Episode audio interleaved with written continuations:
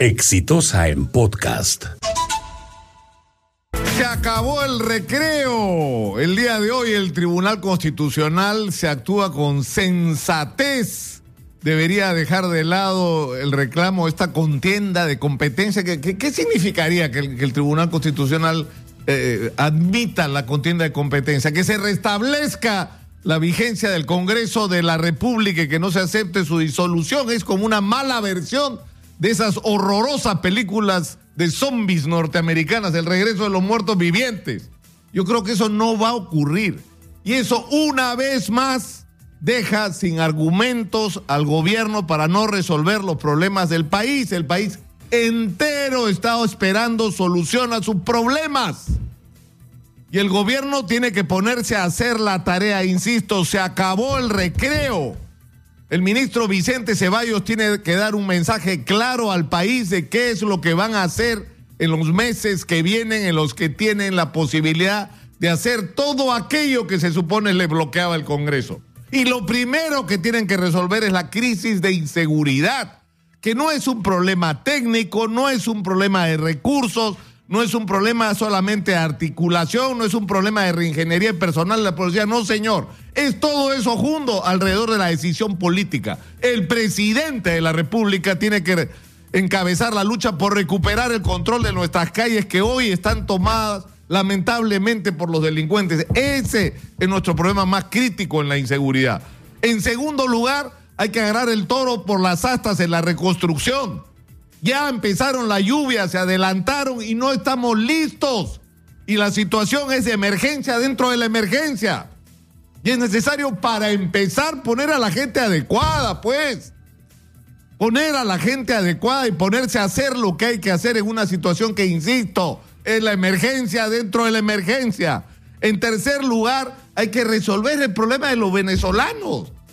Vamos camino a tener un millón de venezolanos en el país y la decisión tiene que ser clara. Vamos a admitir a este sector inmenso de población nueva, es decir, tenemos como que nos han nacido de la noche a la mañana en menos de dos años un millón de hijos nuevos, a los que tenemos que darles todo. Pero necesitamos una política frente al tema venezolano y no la tenemos. En una circunstancia además en que es complicado, porque difícilmente resolvemos las necesidades de los nuestros, ahora hay que resolver las necesidades de los ajenos, pero hay que hacerlo, porque si no van a empezar explosiones aisladas de, de, xenofobia, como ya está ocurriendo lamentablemente en algunos lugares del país. En cuarto lugar, hay que resolver el problema del shock de inversiones. Todo está en emergencia en el Perú, la educación, la salud pública, el desarrollo de la infraestructura, todo debería ser declarado en emergencia, pero eso supone forzar a que se inviertan los recursos, a que se acorten los plazos en los procedimientos. Un expediente técnico puede durar un año, un año y medio, dos años. Por favor, no estamos descubriendo la pólvora.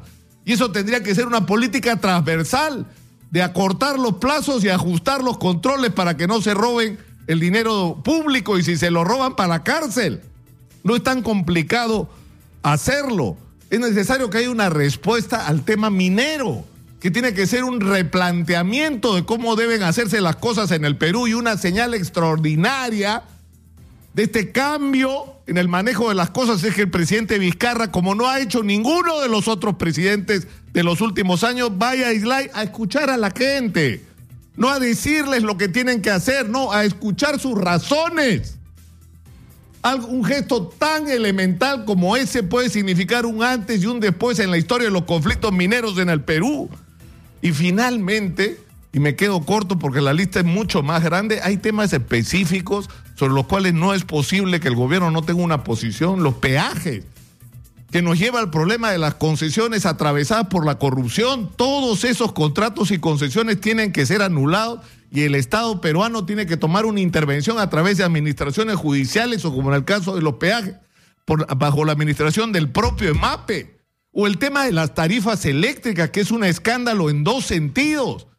Está significando un enorme daño a los jubilados que están perdiendo dinero todos los días, dinero que es suyo para subsidiar a tres empresas privadas y por el otro lado se está permitiendo una perversión en la cual un industrial en el Perú paga la mitad de la energía que una mujer pobre de Villa El Salvador o de San Juan del Urigancho. Esas son barbaridades que no se pueden permitir, insisto, se acabó el recreo, presidente Vizcarra, la gente va a esperar respuestas ahora, he dicho. Este fue un podcast de Exitosa.